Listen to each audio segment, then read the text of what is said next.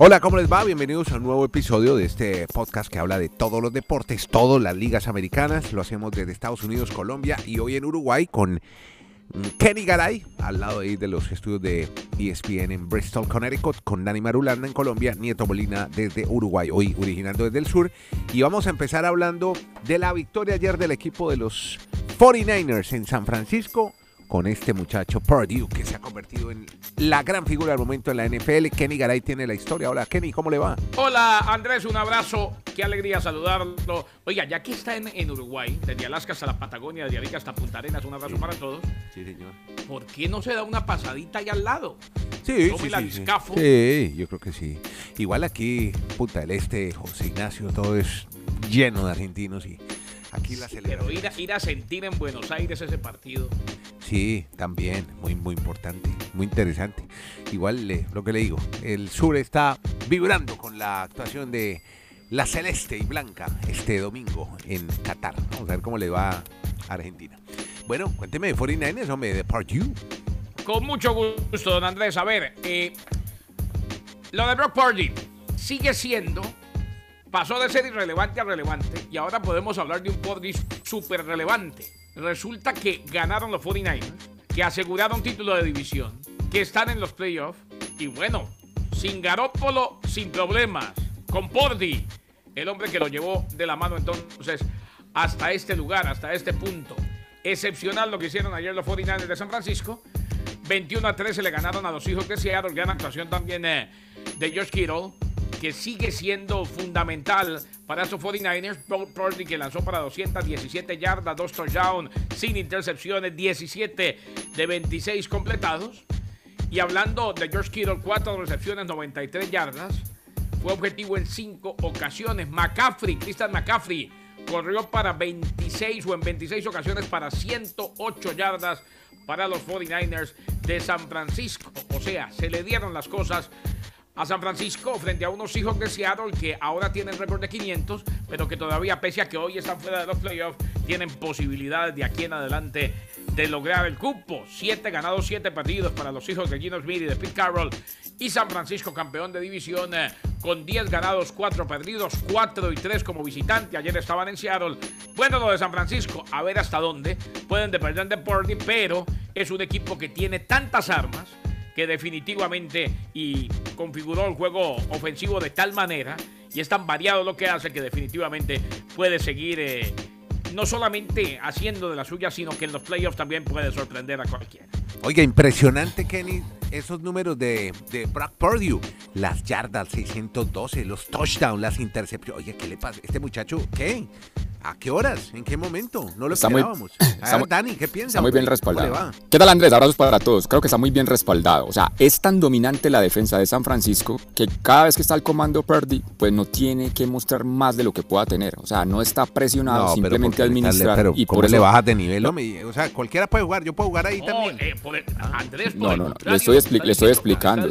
sí. Ese ah. gran mérito de los debutantes. O sea, le estoy, sí, errores se, se recuesta en la defensa y además de las armas que dice Dani de la gran defensa, cuenta con muchas armas en la ofensiva. Es un equipo que está diseñado tipo costa oeste y anoche contó con George Kittle y nada más y nada menos que con la mejor adquisición que pudieron tener, Christian McCaffrey. Ah, bueno, yo que perdón. No estamos, de, no estamos, André, no, no, no, no, estamos demeritando. Antes estamos entendiendo lo inteligente que es este muchacho que al saber que depende de lo que le vaya dando la defensa contraria, pues él puede aprovechar el talento que él pueda tener. Porque si fuese muy talentoso. no, no, es no, no, no, vamos para allá. Venga, que yo quiero ir por partes y para allá. Es un si fuese también como tú. Pero venga, pero si fuese tan bueno Party, pues hubiese sido reclutado en la primera ronda del draft, pero recordemos que fue el último. O sea, fue un descarte a última hora. Está trabajando muy bien, pero el alma de San Francisco es la defensa. Tienen siete juegos consecutivos con victorias, gracias a la defensa en gran parte, porque antes tenían a Jimmy G y simplemente, como dice Garay, también administraba el juego. Pero dicho eso, porque además desde el 2019 no ganaban la división y obviamente ya son el segundo equipo en playoffs de la NFC, la pregunta hoy es, ¿San Francisco es un gran candidato para llegar al Super Bowl si el quarterback que está en playoffs tiene un poco más de lo que han mostrado hasta el momento Garoppolo y Purdy. y Purdy. Porque yo quiero ver a este equipo, yo quiero ver a este equipo, Andrés, Pues las cosas se dan cuando tenga que visitar a Minnesota, cuando tenga que visitar a, a, los Eagles en Filadelfia. Ahí es la hora de la verdad para San Francisco, porque no es solo la defensa que es dominante, es impresionante la defensa que tiene San Francisco, pero creo que les faltaría dar un paso más al frente, sobre todo de coreback, esperando si Garoppolo regresa para lo que sería una eventual final de conferencia de la NFC. Mm, bueno, como más claro, muchas gracias. Lo que dice, Dani de, que lo hubieran elegido en primera ronda es una verdad, pero es una verdad a media, ¿no?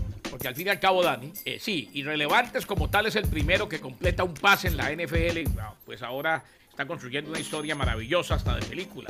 Pero ¿cuántos no fueron reclutados después de la primera ronda? Nadie los conocía y resulta que terminan entrando, haciendo las cosas bien y cumpliendo con grandes tareas. No, yo, yo sabía que lo que quisiera averiguar Andrés Garay, oyentes, ¿quién sería en ese room de San Francisco, de todos esos cazadores de talentos que diría, venga, el último reclutemos a este quarterback de Iowa State, de pronto nos da la mano. Y la mano que les está dando. Porque nadie pensaría que un irrelevante pues pudiese tener este momento viendo con San Francisco. Bueno muchachos, oiga, estoy viendo aquí un título que me envía Dani Marulanda, que va a desarrollar a continuación, sobre los Miami Dolphins. Y dices que justamente en el título que le bajaron la temperatura al centro de entrenamiento. ¿Instalaron nuevo aire acondicionado o qué, Marulanda? ¿Cómo es la historia? Hombre, se están muriendo de frío allá dentro de, ese complejo deportivo que tienen al lado del estadio, porque salen de ahí y la temperatura en Miami, pues ambientes de 80 Fahrenheit, mientras que están adentro está por alrededor de los 50. Lo han hecho para tratar de sentir algo de frío por lo que se les viene este fin de semana el sábado en Buffalo.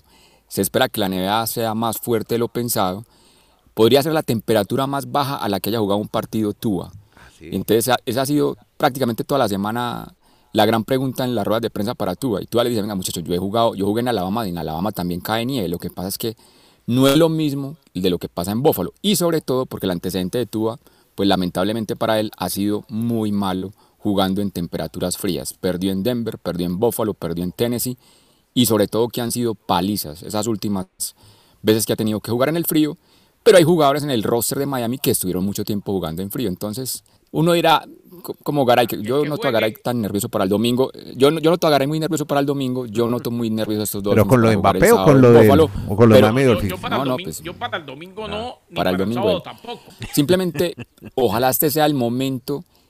Qué bueno que tú salir airoso ese partido, porque es que, o al menos, bueno, yo, yo no exigiría eso, yo al menos exigiría que, que haga un partido que hasta el, momento, hasta el final se pueda definir. Pues que no sean esas palizas tan abultadas que ha sufrido últimamente Miami al comando de Tua en estos partidos de temperatura muy fría, Don Garay. Ahora, hay una cosa, Andrés, Dani, que tiene que ver con, con el trabajo de equipo como tal. Ahora más que nunca es un trabajo de equipo. Yo creo que el favorito es Buffalo porque hoy tiene mejor equipo. Yo creo que el favorito es Buffalo porque hoy es el candidato y es el que muy seguramente gana la división y termina por ahí, ¿por qué no? Llegando al Super Bowl. Eh, después de eso me encantó la respuesta que reseñaba Marulanda, que le dio Tuga bailó a la prensa. Le dijo, señores, en Alabama neva, allá también eh, estuvo expuesto a la nieve y, las cosas pues en ese momento se me dieron, pero se le rió, le dijo, para, les tengo la noticia, en Alabama, en Alabama nieva y entonces pues de ahí en más. Lo que quiso decir Tuba es, primero que todo, ya alguna vez lo hice y segundo, repito lo que dije ayer, Andrés eh, esta es la NFL. Por más de que el equipo sea de Miami, o por más de que el equipo sea de Arizona, o de un sitio donde hace más calor, o donde nunca nieva, en fin, lo que usted quiera, no hay excusa. El que quiera triunfar en la NFL, en algún momento tendrá que ganar en la nieve. Lo que sí creo que el mejor equipo lo tiene Buffalo y que este partido en las cuentas era perdible. Si lo llega a ganar Miami con buena pues actuación de Tua, pues, sería sensacional. Pero si lo pierde, no le podemos echar la culpa al frío. Sí, no, es normal. Exacto. Es normal desde, normal desde un principio que ese partido era perdible para Miami. Pero también, y pues con esa declaración que dio Tua. Que no digan, no, es que pobre Tua. No, no, no. No, no, no, porque, no. Porque en el calor también puede perder, esa es la vida. Claro. Sí, sí, pero, pero venga, pero lo único que le, le, remato ahí con el tema de tú en esa rueda de prensa es que sí, en Alabama puede caer nieve. Lo que pasa es que en Alabama tenía un equipo de estrellas. Ah, eso también es muy diferente. Bueno, en, fin, Aquí también tiene algunos, un, tal Jalen Waddle, un tal Tyreek Hill, Yasiki. Bueno. Pero no tantas como no tantas como en Alabama. Bueno, Vamos a ver, ojalá le vaya muy bien a los muchachos de Todos los deportes y las ligas americanas en el podcast La Sacó del Estadio. Más bien va- hablemos un poquito de baloncesto, hombre, porque es que yo estuve reseñando hace poco el juego de los Memphis, de Grizzlies de Memphis contra los Bucks de Milwaukee. Se enfrentaban Tetocompo y Jamoran y creo que la partida la ha ganado el hombre de Memphis, Tennessee, el señor Jamoran. Le fue muy bien y están en el primer lugar. Lo que está jugando Andrés Yamorán es impresionante. Triple doble y en solo 26 minutos. O sea, en 26 minutos de juego ya tenía doble dígito en puntos, en rebotes y en asistencias. Y con base en el gran trabajo de él, pues hoy los Grizzlies, miren la tabla de posiciones del oeste, llegan al primer lugar, desbancan- desbancando parcialmente a- a lo- al equipo de los Pelicans, al equipo de New Orleans. Desde allí, desde lo más alto, están los Memphis Grizzlies. Otra arranque de temporada sorpresivo para el oeste, viendo estos equipos en primer lugar. Con Jamoran, reiteramos, 25 puntos, 10 rebotes y 10 asistencias en total en otra gran actuación y frente a un equipazo que usted nos está reseñando. Muy bien, oíle, Garay, ¿por qué fue que multaron a los Nets de Brooklyn, su, su equipo, su equipo del que más comenta, no el que- suyo, usted aficionado, sino el que del que más habla aquí en este podcast? Los Nets de Hombre. Brooklyn. Ajá. Andrés, por sentar a jugadores. Ah, sí, no friegue. ¿Y Es eso? que- es que pues, no- pero no es se normal vale. sentarlos o no? ¿A la banca? ¿O qué? Eh, ¿Cómo es? Depende de cómo lo hagan. Ah. Y ya se han dado varios casos. Y la NBA lo que no quiere es que le quiten el espectáculo a la gente. Ya, O sea, esto no deja de ser un espectáculo. Y además un espectáculo que vale mucha plata. Andrés. claro, pero por Ir supuesto. con la familia, cualquier partido de la NBA, puede ser el último contra el último, es caro, Carelli. Sí. Los Nets de Brooklyn recibieron multa de 25 mil dólares, no cumplieron con las políticas que rigen el informe de lesiones. La multa se produce luego de que los Nets le dieron descanso a Kevin Durant y a Kyrie Irving y una gran cantidad de jugadores el 10 de diciembre, segunda noche consecutiva para Brooklyn. Los Nets terminaron descansando a ocho jugadores. Ben Simmons también estaba en la lista, Nick Claxton, Seth Corby, Royce O'Neal, Joe Harris, TJ Warren. Ganaron el juego con menos personal, logrando la victoria ante los Pacers de Indiana. Sin eh, embargo, Jack Bond, el coach de los Nets, dijo en ese momento que pudieron hacer lo que quisieron porque las lesiones se habían documentado previamente. No, de, concluyó la NBA que no, que no fueron bien documentadas eh, y que si no se documentan bien, pues eso es lo equivalente a ir contra el espectáculo y por eso la multa, aunque una multa de 25 mil dólares Sí. a un equipo de la No, NBA pues eso es un pelo un gato. es como multar a Nieto 50 centavos. No, tampoco. ¿Qué te pasa? No, aquí la plata hay que pelearla, hay que lucharla. Hablamos más bien del Miami Heat, que ahora tiene, ya Dani nos venía hablando de Oye, no, y lo que, ojo, y lo que, y lo que decía Madulanda. Andrés, lo que decía Madulanda, Sí, eh, y lo que usted decía también, sí, señor. ¿no les parece? Y lo dejamos para un space, pero les dejo ahí flotando la pregunta, si quieren, pues, una abrebocas. Cuente. Ya Morán es la nueva cara de la NBA. Ah, lejos, sí. lejos. Por encima de Giannis, de Jokic, de Luka Doncic. ¿O qué? Yo creo que hoy es la nueva, hoy, en este año, ya se está consolidando como la nueva cara de la NBA. Ante Tocompo. Bueno, puede ser. Eso lo Es podemos que, discutir es que en juega un muy espacio en Twitter. juega, juega, juega de una manera muy eléctrica, entonces es muy llamativo para el espectador, Claro, para el es lo fan. que le gusta al, al Y fan cuando, de- americano. y cuando Sí, sí, declara, es además, muy es muy show. carismático. ¿eh? Ah, bueno, muy bien. sí, no, sí. le iba a preguntar a Dani, que ha venido hablando mucho de Tyler Hero y de los Miami Heat, que ahora está en México, con San Antonio. Pues sigamos por ese camino, Andrés. Ya San Antonio Spurs está instalado en Ciudad de México, listo para el juego de este sábado, 5 de la tarde hora del este, o sea, 4 de la tarde hora local en la capital mexicana, donde en el papel van a ser locales el equipo de San Antonio del Miami Heat. El Miami Heat este viernes está desplazándose ya vía obviamente aérea a territorio mexicano con Tyler Hero y toda la base de estos muchachos del Miami Heat. Pero me quiero destacar o detener un poco en lo de Tyler Hero, porque Sí. el Heat jugó dos noches consecutivas, la del miércoles y la del día jueves. Ya. Y Tyler Hero realmente, yo no sé si encontró como el combustible necesario al principio de esa temporada, cuando hubo muchas preguntas e interrogantes si él era un hombre para ser canjeado en el Miami Heat, cuando hablábamos que Kevin Durant no quería continuar en los Nets y entonces la gente lo quería llevar al Miami Heat, pues uno de los jugadores que entraría en ese supuesto canje era Tyler Hero. No sé si eso lo motivó de tal manera que Tyler Hero las últimas noches ha sido la gran figura de Miami, al tener incluso números que nunca antes jugadores de la NBA. Qué bueno. Ayer, ¿qué volvió a hacer? Ajá. Igual un récord de triples, 10 triples en el partido ayer de Tyler Hero. Anotó más de 35 puntos. Dos noches consecutivas con más de 35 puntos, nos tenemos que remontar a la época de LeBron James en el Miami Heat para encontrar otro jugador que hubiese hecho eso. O sea, hoy Tyler Hero es el hombre en el clutch, es el hombre importante, más que Butler, que Butler lo están recuperando de una lesión, está jugando un partido sí, otro no, Sí. y van entonces a disfrutar en Miami, mejor, perdón, en, en México de Miami Heat y sobre todo de la actualidad que está viviendo Tyler Hero. Bueno, vámonos a béisbol, porque Garay encontró un agente libre que va a ser Yankee. Un eh, hombre que ha jugado mucho tiempo para los Medias Blancas de Chicago, los Gigantes de San Francisco, nació en Miami, tiene 30 años y ya lo encontraron en los Yankees, Carlos Rodón. Kenny, ¿cómo es la historia de Rodón en los Yankees? Sí, don Andrés, los Yankees de Nueva York y Carlos Rodón acordaron contrato de 6 años y 162 millones de dólares. El primero que lo reportó fue Jeff Passan de ESPN. Eh, Rodón estableció un récord personal de victorias con los gigantes en el 2022. Recordemos, acumuló marca de 14 y 8, efectividad de 2.8 y formó por segunda ocasión el equipo All-Star. 31 aperturas, 178 entradas, cifras más altas de su carrera en seguimiento a la temporada del 2021, en la que tuvo marca de 13 y 5 con efectividad de 2.3 que fue la mejor de su carrera para los Medias Blancas de Chicago. Rodón, 30 años, fue la tercera selección general en el draft de jugadores de primer año del 2014. Estuvo en North Carolina State. A nivel universitario, récord de carrera 56 y 46, efectividad de 3.6, 947 ponches en 152 juegos y llega entonces a los Yankees de Nueva York, 162 millones de dólares. Sigue reforzándose los Yankees que saben que tienen que armarse a los dientes. Sobre todo el porque bullpen, ¿no? necesitan Los lanzadores. para y- no de todo porque necesitan equipo para hacerle la pelea hasta el final Andrés a Houston el Sí. rival es Houston El rival es Houston, así lo ha dicho. Todavía, Bueno, sí señor, sí, exacto. Oiga, Dani, ¿y cómo es la historia de una de un colombiano que se va a Medias Rojas de Boston? ¿Quién fue? Pues sí, lamentablemente para usted, uno muchacho que hablamos mucho, contamos su historia de vida, de Jeter Downs. Jeter Downs, como dicen en inglés, El ha sido nominado para asignación. Mm. Exacto.